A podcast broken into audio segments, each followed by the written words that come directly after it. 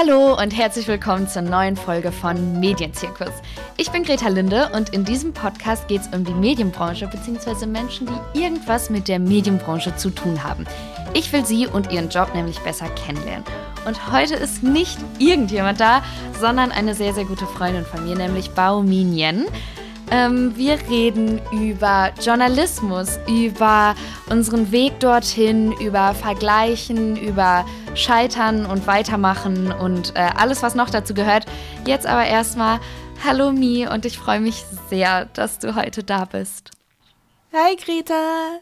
Es geht ja heute so ein bisschen um Journalismus und Medienbubble und irgendwie, wie man da reinkommt und wie wir da so drin klarkommen oder auch nicht. Ähm, erstmal, wenn dich jemand fragt, was du machst, was antwortest du dann? Oh, schwierig. Ich äh, leite das immer ein mit, okay, du löst gerade eine Identitätskrise bei mir aus damit, weil ich es selber auch nicht so ganz weiß. Meine gängige Antwort ist, ich mache irgendwas mit Text, ähm, weil ich im Copywriting drin bin, aber auch in Social Media, aber auch eigentlich freiberufliche Journalistin bin und neulich jetzt auch Moderationsjob hatte. Also irgendwie spielt das da alles mit rein und es gibt keine richtige Definition für meinen Beruf oder was ich eigentlich gerne mache oder auch mache. Es ist schwierig und ich bin, glaube ich, immer noch dabei, es herauszufinden, was genau ich eigentlich mache. Mhm. Hast du deinen Traumberuf? Also, ich meine, äh, du kannst ja voll viel damit oder daraus machen und so. Und hast du eigentlich diese eine Stelle, habe ich mich gefragt, wo du hin willst. Oder es gibt ja Leute, die dann sagen, boah, ich möchte unbedingt ins, weiß ich nicht, Politikressort von der SZ oder sowas. Ähm, hast du das überhaupt? Ich würde schon sehr gerne Journalistin sein. Es ist, ich glaube, schon als Kind auf hatte ich irgendwann mal gesagt, ich möchte Journalistin werden. Und meine Mutter meinte dann, ja, mach das auf jeden Fall hätte nicht erwartet, wie gated Journalismus auch ist und wie viel man eigentlich dafür machen muss oder was Spezifisches man bisher schon gemacht haben muss, um da Fuß zu fassen. Ähm, Politikressort von Zeit, glaube ich, wäre ein lang gehegter Traum von mir, den ich jetzt aber nicht als Ziel gesetzt habe, weil ich einfach mal schaue, wohin es mich führt. Und ich glaube auch wirklich, dass es so im Umbruch gerade ist, was Journalismus und Medien angeht dass ich mich gar nicht festsetzen will auf einen Traum oder ein Ziel, weil auf dem Weg dahin ganz bestimmt noch irgendwelche Job-Openings kommen, die so gerade noch gar nicht existieren. Also ich weiß zum Beispiel noch, als ich Medienwissenschaften angefangen habe zu studieren im Bachelor, war Social Media Management ein ganz neues Ding und das hatten jetzt nur die größeren Unternehmen, die ganz viel Geld hatten, äh, dass die ein, zwei Leute hatten, die sich dann um die Facebook-Page kümmern oder um Instagram. Und mittlerweile hat ja fast jeder Pupsverein irgendwie eine Person für Social Media. Und als ich mit dem Bachelorstudium fertig war, gab es dann sowas wie Influencer Manager. Und ich dachte mir auch, okay, ähm, was geht denn jetzt ab? Also deswegen halte ich mich dann da immer zurück und warte, welche neuen Jobs dann irgendwie kommen, die vielleicht eher auf mich passen oder mein Skillset eher auf das passt, was, äh, was gefragt wird. Mhm. Du hast eigentlich gerade so drei, vier perfekte ähm, Anker ausgeworfen. Erstmal, du hast ja auch gerade deine Eltern und so angesprochen. Ähm, war Journalismus schon immer dein Traum oder war das nur so eine Sache, die du mal als Kind gesagt hast und du hattest aber noch zehn andere Traumberufe? Und wie war das so in deiner Familie? Also, ähm, das klang ja gerade so, als ob die das direkt eigentlich unterstützt hätten. Genau, meine Eltern waren sehr liberal, was Jobs anging. Sie haben mich nicht dazu gezwungen, Jura oder Medizin oder sonst etwas stereotypisch äh, asiatisch Klischee gelesenes zu studieren.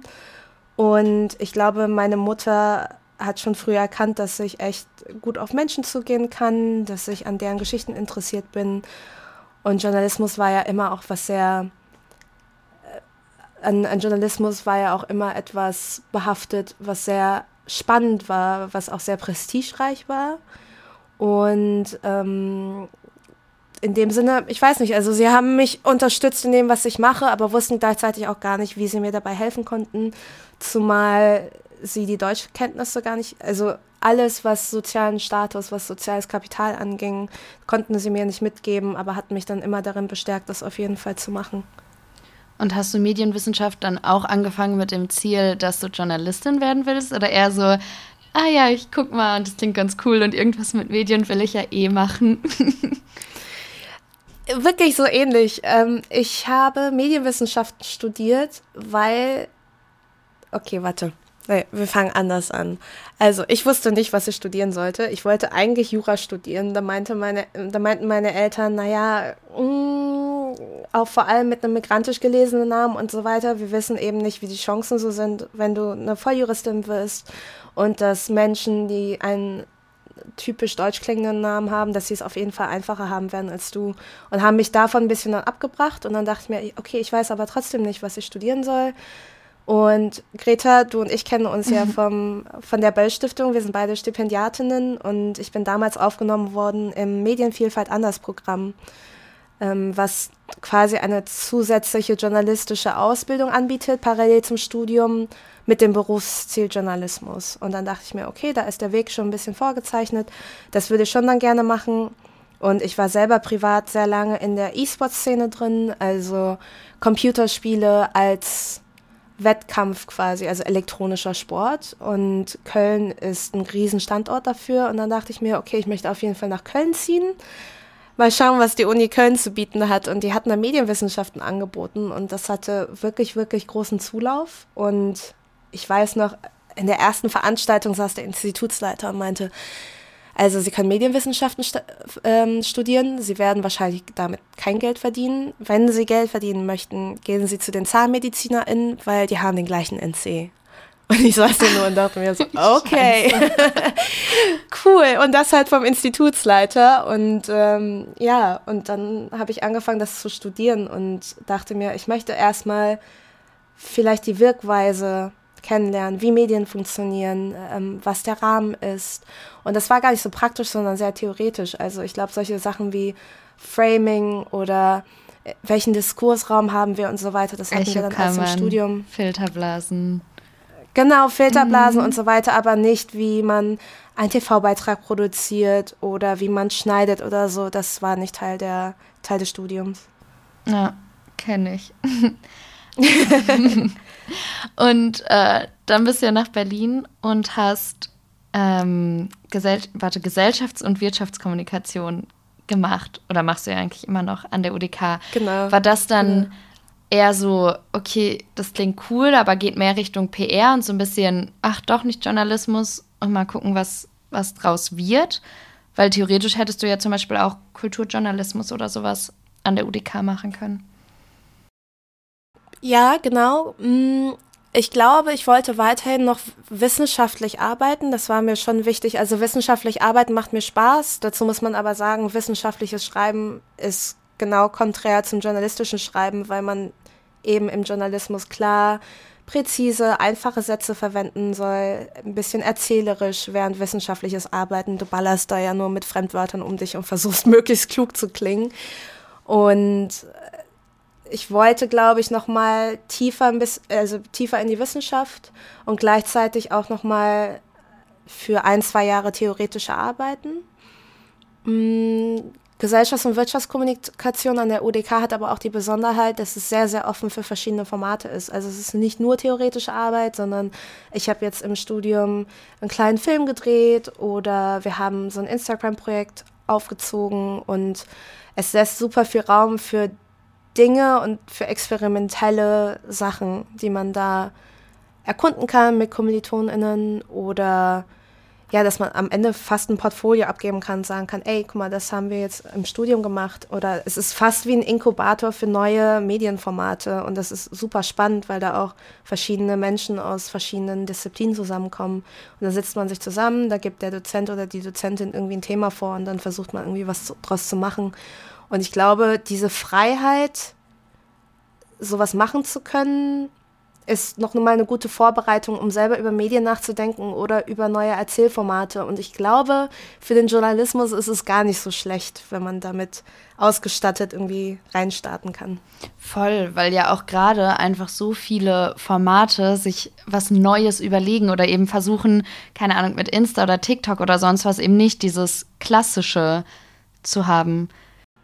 Genau, und deswegen, also der Background aus Medienwissenschaft und Kommunikation ist in der Hinsicht, glaube ich, ganz gut, weil man es wirklich erstmal runterbricht auf, was geben die technischen Möglichkeiten her, was wurde bisher gemacht, warum folgen wir eigentlich jetzt alle so einem klassischen Muster, aber wir können das ja auch aufbrechen. Also eine Instagram-Seite muss ja nicht nur Bilder sein, sondern wir können die Kacheln dazu verwenden, dass, wenn du durchscrollst, es eine Art Webseite irgendwie gibt oder man kann über Instagram Stories quasi ein Buch lesen. Also ich glaube, die New York Times hat das als erste gemacht, dass sie die Klassiker quasi auf Slides aufbereitet haben und du durchklicken musst, konntest und quasi in der U-Bahn dann, weiß ich nicht, äh, Kafkas Prozess irgendwie dann lesen konntest. Also es wurde genau für Instagram aufbereitet und sowas reizt mich eben total.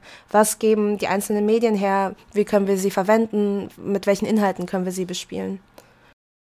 Aber hast du manchmal auch das Gefühl, dass dir so ein bisschen durch das medienwissenschaftliche Studium vielleicht so eine Art Schwerpunkt fehlt? Oder anders, anders gesagt, bei mir ist es so, ich hatte ja Publizistik und Kommunikationswissenschaft im Hauptfach und das ist ja quasi auch irgendeine Art der Medienwissenschaft. Und manchmal denke ich mir so, shit, hätte ich mal irgendwie, weiß ich nicht, doch Psychologie gemacht oder irgendein Fach, was noch mehr Inhalt hat, außer über Medien zu sprechen, weil ich manchmal so den Eindruck habe, dass ich gerne in irgendwas richtig Expertin wäre oder wenigstens so eine Grundahnung hätte. Also nicht, dass ich jetzt von nichts eine Ahnung hätte, aber eben nicht ausgezeichnet durch ein Studium. Und ich habe mich gefragt, ob das bei dir auch so ist. Ja, total, total. Also man ist irgendwie auf eine Art und Weise natürlich Fachidiotin und in dem Sinne auch kein richtiges Profil. Also wenn man sich eben Leute anschaut, die Psychologie studiert haben oder Wirtschaft und Medizin und so weiter. Das ist, die werden ja immer so als ExpertInnen angefragt und haben dann vielleicht im Hintergrund eine journalistische Ausbildung. Und ich sitze hier und denke mir, gut, ich schwimme in meinem eigenen Sud und ich habe mich mit Medien befasst und vielleicht kann ich dann für Übermedien arbeiten, die dann irgendwie halbwegs als NestbeschmutzerInnen gelten, wenn man Medien selber dann kritisiert, als Medienfachmensch. Und ja, also schon schwierig. Ähm, ich glaube, man sollte sich da aber gar nicht entmutigen lassen. Also ich hatte mich dieses Jahr bei der Henry-Nannen-Schule beworben mit meinem Background und dachte mir auch, ach krass, also ich habe irgendwie nur ein Studium, was irgendwie auch diese Medien dann eben zum Fokus hat und kein richtiges Profil. Und ich hatte danach noch mit einer Jurorin gesprochen, die dann gesagt hat, naja, aber wenn ich auf deinen Lebenslauf blicke, sehe ich da auf jeden Fall ein Interesse in Politik oder dass dein Lebenslauf und dein Interesse in Sachen Politik geht verfolgt das gerne mal weiter. Also ich glaube, man muss gar nicht das Studium im Rücken haben oder eine gewisse Ausbildung, sondern wenn man klar vorweisen kann und überzeugen kann, dass private Interessen wie bei mir zum Beispiel Politik oder queere Politik oder Identitätspolitik, sobald das spürbar ist, ist es trotzdem eine Expertise, die anerkannt werden kann und sollte auf jeden Fall. Mhm. Lass uns gleich mal noch auf die Nannen zu sprechen kommen, aber Gab es irgendeine Station, warum die Ju Jurorin das konkret gedacht hat oder irgendwelche Sachen, die du durchlaufen hast, ähm, weswegen sie jetzt so krass deinen Politikfokus oder dein Pol Politikprofil gesehen hat? Ah, das, ähm, das weiß ich nicht. Das habe ich sie nicht gefragt. Ich saß da auf jeden ich glaube, wir reden jetzt irgendwie schon trotzdem über die Landesschule ein bisschen. Ja, gerne. Auf jeden Fall, auf jeden Fall habe ich in dem Sinne keine klassische journalistische Vorerfahrung. Also wenn man sich die ganzen Praktika-Ausschreibungen anschaut oder generell Ausschreibungen zu RedakteurInnen, wird immer explizit nach Redaktionserfahrung gefragt. Und bei mir liegen meine Redaktionserfahrungen quasi bei journalistischen Medien, aber in der Social-Media-Redaktion. Also ich habe Artikel veröffentlicht oder Newsletter, Bausteine, die meinen Namen nicht tragen. Ich habe in dem Sinne keine Veröffentlichung. Und das hat sehr lange auch an mir gezerrt, weil ich gemerkt habe, ich habe journalistisch gearbeitet, ich kenne die Abläufe, ich habe aber nichts vorzuweisen in dem Sinne, dass ich redaktionell tätig war. Und das hatte ich dann auch in dem Bewerbungsgespräch erwähnt und dann meinte, ich meine, das war der Schulleiter der Nannenschule, der hatte sich dann irgendwie meinen Papierlebenslauf gegriffen und dann durchgeschaut und meinte, naja, aber Sie waren ja bei Jung und Naiv und bei Korrektiv und so weiter, Sie haben ja journalistische Erfahrung. Und dann dachte ich mir, ah krass, also ich meine, wenn er das sagt, dann wird es wahrscheinlich stimmen, aber in meinem Kopf war das immer so, oh Gott, ich habe aber nicht in dem Ressort gearbeitet oder ich war nicht als Praktiken, Praktikantin irgendwie bei der Zeit tätig, deswegen gilt das überhaupt gar nicht. Aber für ihn war das schon ja Aussagekraft genug, dass ich schon im Journalismus tätig war. Und das fand ich irgendwie ganz interessant, weil man sich dann immer ein bisschen abspeisen lässt von diesem, ja, okay, ähm, du hast keine journalistische Vorerfahrung und du bist blutjung und dann nehmen wir dich eben nicht. Mhm. Du wolltest gerade, glaube ich, noch irgendwas zu Nan sagen. Du hattest angefangen mit, du saßt da.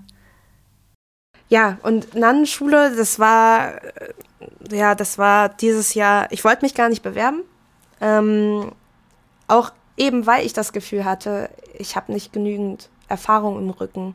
Und ich wurde dann vorgeschlagen von der Referentin, ob ich nicht daran teilnehmen möchte und einfach mal probieren sollte, ob ich es dann schaffe oder nicht. Und während der Vorbereitung auch für den berühmt-berüchtigten Wissenstest und so weiter, hatte schon das Gefühl, okay, irgendwie gehöre ich hier hin, irgendwie möchte ich das auch, okay, lass uns das mal einfach machen. Und hatte in, zur Vorbereitung mir auch total viel, du kannst ja dir total viel zu den ganzen Prozessen anlesen oder Menschen, die beides, die Henry-Nann-Schule und die Deutsche Journalistenschule in, in, in München durchlaufen haben und dachte mir, oh Gott, das sind so krasse Leute, die haben so krasse Sachen gemacht. Ähm, richtig früh schon angefangen zu schreiben, dann irgendwie für Süddeutsche Zeit, haben irgendwelche so, sogar Preise schon gehabt und gehen doch nochmal an die Schule. Und ich dachte mir, okay, so krass bin ich eigentlich nicht. Aber lass uns es einfach mal versuchen, weil es ist jetzt nicht, es ist nicht mein krassester Lebenstraum und wenn das scheitert, dann versuche ich es in zwei Jahren nochmal.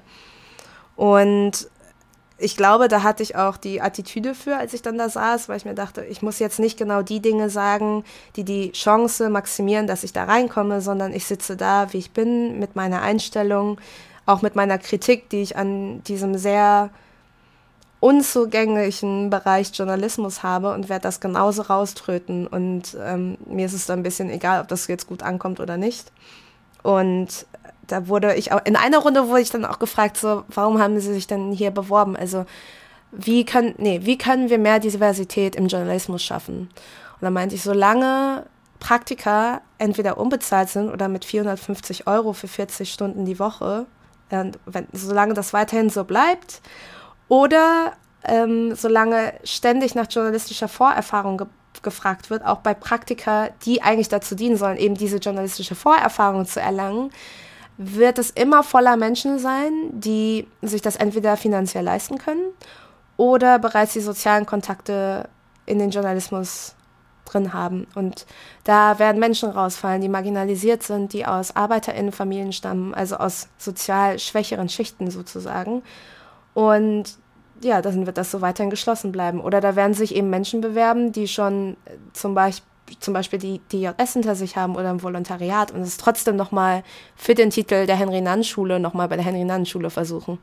Und dann schaute mich eine Jurorin an und meinte, ah, okay, dann gehören Sie aber die, in die Kategorie, dass Sie bereits wissen, dass Sie schreiben können und versuchen es an der Henry-Nann-Schule dann nochmal. Und dann sagte ich, nee, nee, nee, nee, nee, nee, nee. Ich habe mich nicht beworben. Ich wurde vorgeschlagen und sitze hier deswegen in der Runde. Ich hätte mich selber nicht beworben, gerade weil ich davon abgeschreckt wäre, von diesem schon sehr elitären Gehabe, sehr elitärem Auftreten der Henry-Nann-Schule, dass ich mich da gar nicht beworben hätte. Also ich, ich säße hier gar nicht. Und ähm, hätte meine Referentin das mit ihrem Vorschlag nicht aufgebrochen, würde ich auch gar nicht mehr weiter hier sitzen. Also ich, ich habe kein Vertrauen in dem, dass ich journalistische Vorerfahrung aufweise. Und ja, deswegen sitze ich hier. Und dann ist sie zurückgerudert und dann fand ich das irgendwie so interessant, dass sie da direkt davon ausgegangen ist, okay, die Mi, die hat ein mega großes Ego und will jetzt in diese Schule, aber ähm, das war überhaupt nicht der Fall. Also ich hatte schon das Gefühl, ich war so eine Anomalie auf jeden Fall in diesem Bewerberinnenpool, der da irgendwie reingerückt ist und einfach mal von innen mal ein bisschen sehen will, wie das hier alles abläuft. Ja. Und ich meine, an der Nan hat es dann ja nicht geklappt. Du standest ja auf der Warte-Nachrückerliste. Ähm, ich habe mich nochmal, also bei der Vorbereitung oder als ich mich gefragt habe, worüber wir reden sollen, habe ich mich nochmal gefragt, ich habe das ja alles quasi live mitgekriegt, aber ob das in dem Moment ein Scheitern für dich war oder als ob sich das wenigstens am Anfang nicht vielleicht kurz so angefühlt hat, nach dem Motto, okay, mein Gefühl hat also doch gestimmt. Oder hm, vielleicht passe ich ja doch nicht hierhin. Auf jeden Fall. Also auch wenn ich mir eingeredet habe, okay, das wird nicht so schlimm für mich sein. Natürlich war es auch eine Art persönliches Scheitern. Natürlich wusste, also ich hatte die, die Standardabsagemail bekommen und wusste nicht, woran lag das jetzt. Lag es an meinen Fähigkeiten? Lag es an mir als Person? Lag es daran, dass eben einfach sehr, sehr krasse Menschen in diesem Bewerberinnenprozess da waren und ich deswegen nicht reingerückt bin? Also mit jeder Absage sitzt man da erstmal und fragt sich, woran, woran hat es gelegen. Und ich hatte danach noch eine weitere E-Mail bekommen, dass die, die auf der Nachrückerinnenliste stehen, dass sie in den nächsten Jahrgang, also wenn der nächste Jahrgang in zwei Jahren startet, dass sie auf jeden Fall schon mal ähm, auf der Liste sind und ähm, in den Bewerberinnenprozess mit einbezogen werden. Und dann dachte ich mir, okay, wenigstens war es für das gut. Weißt du, dann wartest du einfach noch zwei Jahre, schleifst an deinem Profil herum und versuchst es nochmal, wenn du gerade eh nichts Besseres zu tun hast. Und ich hatte noch, und das war sehr schön, ich hatte dann noch vom Schulleiter eine persönliche Mail bekommen, der meinte, er würde sich freuen, wenn ich mich in zwei Jahren nochmal bewerbe. Und dass es leider diesmal eben nicht geklappt hat, aber ähm, dass ich es wirklich in zwei Jahren nochmal versuchen sollte. Und das fand ich sehr schön, weil ich glaube, dass die Henry-Nann-Schule selber merkt, wie exklusiv und geschlossen dieser Kreis ist und wie sehr das auch sehr viele Menschen mit nicht dem perfekten akademischen, journalistischen Lebenslauf einfach davon abhält, sich da überhaupt zu bewerben. Und für mich war das auf jeden Fall eine Anerkennung für mich als Person. Ich weiß nicht, was er von meinen Arbeitsproben und so gehalten hat, aber werden wir mal vielleicht nächstes Jahr sehen oder übernächstes Jahr. Aber das war auf jeden Fall schon eine Anerkennung, die mir auch einen persönlichen Erfolg gegeben hat. Also klar, ich habe es nicht an die Schule geschafft, fand es aber dann auch nicht mehr so schlimm und wusste, okay, da kommt aber eine menschliche Anerkennung. Diese Institution wirkt so krass, aber dahinter bei den ganzen JurorInnen sitzen wirklich Menschen, die sich wirklich Zeit dafür nehmen und äh, Bock haben, diese Menschen kennenzulernen. Und die, die dich gesehen bewerben. haben. Die mich gesehen haben, genau. Und ich glaube, das hat mir noch ein viel besseres Gefühl am Ende gegeben. Also das war dann mein kleiner persönlicher Erfolg, auch wenn ich nicht aufgenommen wurde. Aber darum ging es mir dann auch gar nicht mehr. Hast du im Endeffekt eigentlich erfahren, warum es nicht ganz geklappt hat? Also was quasi dran schuld war, in Anführungszeichen, ist ein blödes Wort, aber du weißt, was ich meine. Genau, ich hatte beim, es gibt ja ein mehrstufiges Verfahren. Beim ersten Verfahren musst du eine Bewerbungsreportage einreichen und beim zweiten hast du einfach einen kompletten Tag geblockt, an dem der berühmt-berüchtigte Wissenstest kommt. Und man musste ad hoc, ich glaube, in sieben, acht Stunden nee, vielleicht sogar ein bisschen weniger. Ich glaube, so sechs, sieben Stunden eine Reportage schreiben. Also man musste ein Thema finden, ProtagonistInnen, Ort, Zeit, alles. Und diese Reportage habe ich leider nicht ganz geschafft. Ähm, hatte alles bereit, Notizen und so weiter. Ich glaube, ich habe in Berlin auch vor allem die Anfahrtszeit verschätzt. Ich war dann in Charlottenburg, ich sitze selber in Friedrichshain. Das ist, wenn es gut klappt, 35 Minuten, wenn alle Verbindungen scheiße sind, halt schon gerne mal 50 Minuten. Und ich saß da und war in vollkommener Panik und dachte mir so, oh Gott, oh Gott, oh Gott, ich kann diese Reportage nicht beenden, die aber auf jeden Fall auch ein krasses Zeugnis dafür wird, wie geeignet man ist. Und da hatte ich angerufen, ähm, weil sie hatten eine Telefonnummer zur Verfügung gestellt, falls wir Fragen zum Bewerbungsprozess haben. Und ich habe da angerufen und habe auch den Schulleiter rangekriegt und meinte, wissen Sie was, also ich werde bis zur Deadline ganz sicherlich nicht schaffen, diese Reportage zu Ende zu schreiben. Lohnt es sich denn für mich noch, wenn ich mich an diesem Bewerberinnenprozess beteilige, weil ich werde quasi eins nicht abgeben müssen. Und dann sagte er, wissen Sie was, Sie sind schon so weit gekommen, schreiben Sie so viel Sie können bis zum Ende, geben Sie es ab, auch wenn es nicht fertig ist, aber brechen Sie nicht ab, weil alles andere wäre jetzt dumm. Und das hatte mir innerlich auch schon so Hoffnung gegeben, weil ich dachte, oh Gott, ich fühle mich so komplett ein Häufchen scheitern und ich habe es nicht geschafft und das nagt halt total an mir. Ich bin, werde nie als Journalistin geeignet sein, weil ich Deadlines irgendwie nicht einhalten kann und so weiter. Aber nachdem er das gesagt hat, dachte ich mir, you know what, ich schicke das jetzt einfach ein. Wenn es klappt, krass. Wenn nicht, dann nicht. Und solche kleinen Erfahrungen, glaube ich, braucht es. Also braucht es für mich, um zu erkennen, ja, vielleicht bin ich auch noch nicht fertig ausgebildet, weil ich habe in dem Sinne ja keine fertige journalistische Ausbildung hinter mir. Aber das bekomme ich ja nur im Einzelnen mit, weil der ganze Apparat oder die ganze Branche, das sind ja so krasse Menschen, die eigentlich nur ihre Preise sich irgendwie gegenseitig ins Gesicht drücken, genau, und sagen, hey, guck mal, ich habe den Preis gewonnen, ich wurde hier veröffentlicht, ähm, all das. Und ich glaube, diese kleinen Scheitermomente sollten vielleicht auch nochmal sichtbarer werden oder hey, meine, mein Karriereweg war so ungerade, ich bin erst da gelandet, da war ich bei dieser kleinen Pups-Zeitung oder was auch immer und am Ende habe ich jetzt irgendwie einen Preis gewonnen oder so. Und ich glaube, solche Geschichten werden einfach viel zu selten erzählt. Also man sieht nur diese sehr, sehr gerade, sehr bombastisch krassen Biografien und das ist sehr schade. Voll. Ich finde, das äh, schreckt auch irgendwie ab oder also gleichzeitig motiviert und gleichzeitig hat man, finde ich, aber auch das Gefühl, dass man noch nichts erreicht hat, was ja totaler Unsinn ist. Aber auch diese ganzen 30 unter 30 Listen, die es ja inzwischen auch von jedem zweiten Magazin irgendwie gibt, finde ich, haben sowas gleichzeitig Faszinierendes und irgendwo wünscht man sich wahrscheinlich trotzdem da auch drauf zu stehen oder denkt man so, boah, könnte ich das auch schaffen? Und trotzdem finde ich, ist das unfassbar einschüchternd. Und das passt ja auch voll zu dem, was du jetzt gesagt hast oder zu dem, wie die Nan erstmal gewirkt hat. Ja, total. Und ich meine, selbst wir beide als Freundinnen, ich habe natürlich immer zu dir rübergeschielt und dachte mir, boah, krass, Greta hat bei ZDF ein Praktikum gemacht, sie hat für die Zeit geschrieben, sie war bei RTL und hatte für ihren Artikel bei der Zeit dann irgendwie einen kleinen Fernsehauftritt und so weiter mit Peter Klöppel, den ich als, als Kind immer bei RTL aktuell gesehen habe und dachte mir, ach Mann, krass, sie geht schon auch mega diese Wege und äh, habe mich natürlich auch immer mit dir verglichen. Also gar nicht so sehr auf so einer neidvollen Ebene oder so, sondern natürlich guckt man dann immer nach links und rechts und denkt sich so, boah, sie ist sogar jünger als ich und sie hat schon so, so viel geschafft und ich bin ganz, also nicht ein ganzes Stück, aber ein bisschen älter. Und dachte mir so, fuck, eigentlich müsste ich mindestens das Gleiche, wenn nicht sogar mehr erreicht haben. Oh, und das, das ist so unangenehm so gerade. Und ich möchte hier auch kurz betonen, dass das andersrum genauso ist.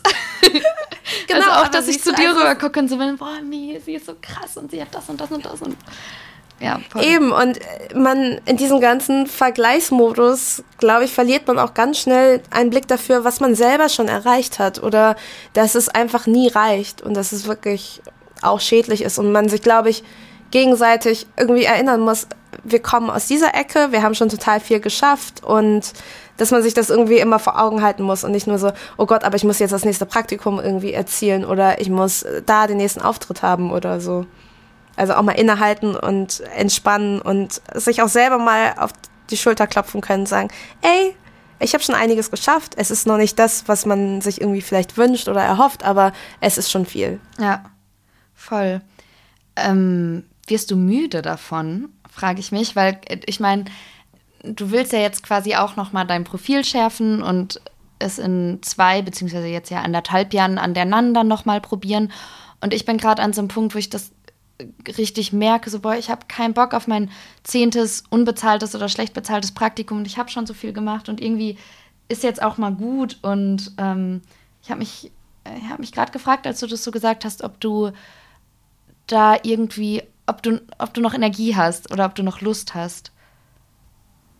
Hm, ich glaube, hättest du mich das zu Beginn des Jahres gefragt, hätte ich gesagt, ich bin saumüde davon, aber das sind irgendwie die Spielregeln, die muss man mitspielen, weil sonst kommt man nirgendwo hin. Ähm, man muss überall seine ganzen Bewerbungsschreiben rausballern und dann auch meinetwegen bei, bei öffentlich-rechtlichen Stellen, die einfach unbezahlt sind, es trotzdem versuchen. Und das, das hätte mir ein ganzes Loch in meine Finanzen gerissen, das hätte ich mir gar nicht leisten können. Aber dass man trotzdem in den sauren Apfel beißt und sagt, naja, ich muss das aber machen, weil ich brauche das für meinen Lebenslauf. Und ich glaube, nach diesem Jahr bin ich mittlerweile so entspannt, dass ich sagen kann, ich mache meinen Kram und nehme Gelegenheiten wahr, die sich mir bieten und werde daraus mein Profil schärfen und mich dadurch weiterentwickeln und schau einfach mal, wie es kommt. Also ich habe zum Beispiel jetzt in letzter Zeit unfassbares Glück daran gehabt. Ähm, was ich immer dann empfehlen kann, es gibt super viele Stipendienausschreibungen. Mm, ich habe das von einem ehemaligen Kollegen, glaube ich, reingeschickt bekommen. Das ist eine Kooperation zwischen den neuen deutschen MediamacherInnen und Netzwerk Recherche, dass sie Recherchestipendien ausgelobt haben. Und ich habe das echt spät mitbekommen und ich glaube, das war wirklich am Tag der Deadline, dass ich mir dachte, ach Mi, weißt du was, schreibst du einfach mal eine Bewerbung und saß da irgendwie so drei, vier Stunden, habe dann diese Bewerbung geschrieben, abgeschickt und ich wusste sogar, dass ich wahrscheinlich nicht die Kapazitäten dafür haben werde, das anzunehmen und diese langfristigen Recherchen zu machen. Aber ich habe es einfach mal trotzdem erstmal gemacht. Und irgendwann bekam ich die E-Mail und da meinte die Frau, ich glaube von NDN, äh, können wir mal telefonieren? Und da meinte ich so, ja, können wir auf jeden Fall. Und sie meinte, die schlechte Nachricht ist, dass ich dann doch nicht genommen wurde für dieses Stipendium. Und das andere Gute ist, dass die Taz wiederum eigene Stipendien hat, für die sie mich gerne vorschlagen würde. Also dann würde mich die Taz nehmen. Und ich dachte mir so, okay, das ist, also das waren für mich jetzt gar keine einzige schlechte Nachricht gewesen, sondern nur eine gute. Und ich fange nämlich jetzt dann Mitte Dezember bei der Taz an für ein Praktikum für zwei, zwei Monate. Und das war auch mein Learning, dass man es einfach wirklich versuchen soll. Also selbst wenn, also generell im Leben und generell glaube ich auch sehr als Frau, immer diese ganzen Beschreibungen und dann passt eins nicht und dann denkt man sich, oh Gott, da bewirbt man sich erst gar nicht. Nein, einfach rausballern, auch wenn man weiß, vielleicht schafft man es einfach auch gerade gar nicht. Einfach mal Marktwert testen, einfach mal schauen, was ergibt sich daraus und ich weiß noch, ich habe mich vor, ich meine vor vier Jahren habe ich mich mal bei der Taz beworben.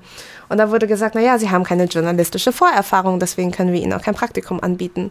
Und zum, im Vergleich zu dieses Mal war es einfach, der, der Typ von der Taz ruft mich an und sagt so, Mi, ähm, ja, also du weißt es schon, wir wollen dich. Willst du auch noch? Und ich so, ja, ja, auf jeden Fall möchte ich.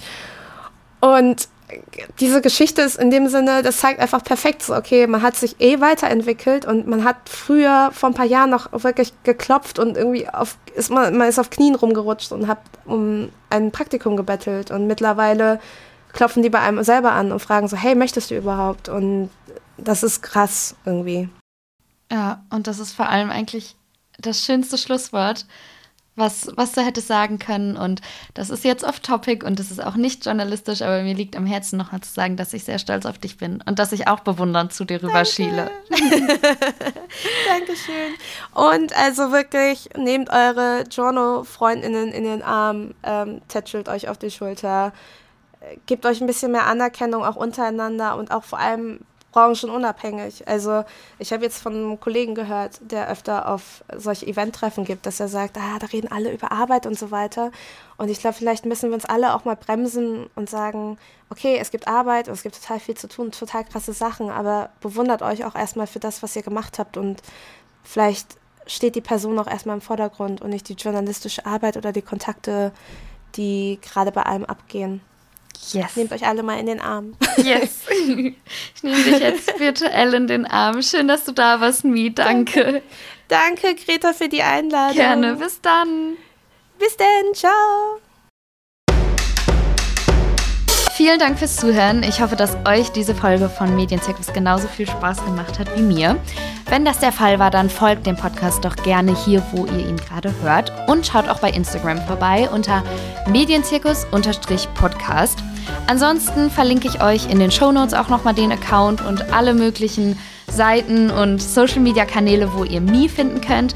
Und äh, ich freue mich, wenn ihr nächste Woche wieder am Start seid. Bis dahin, bleibt gesund, passt auf euch auf und tschüss.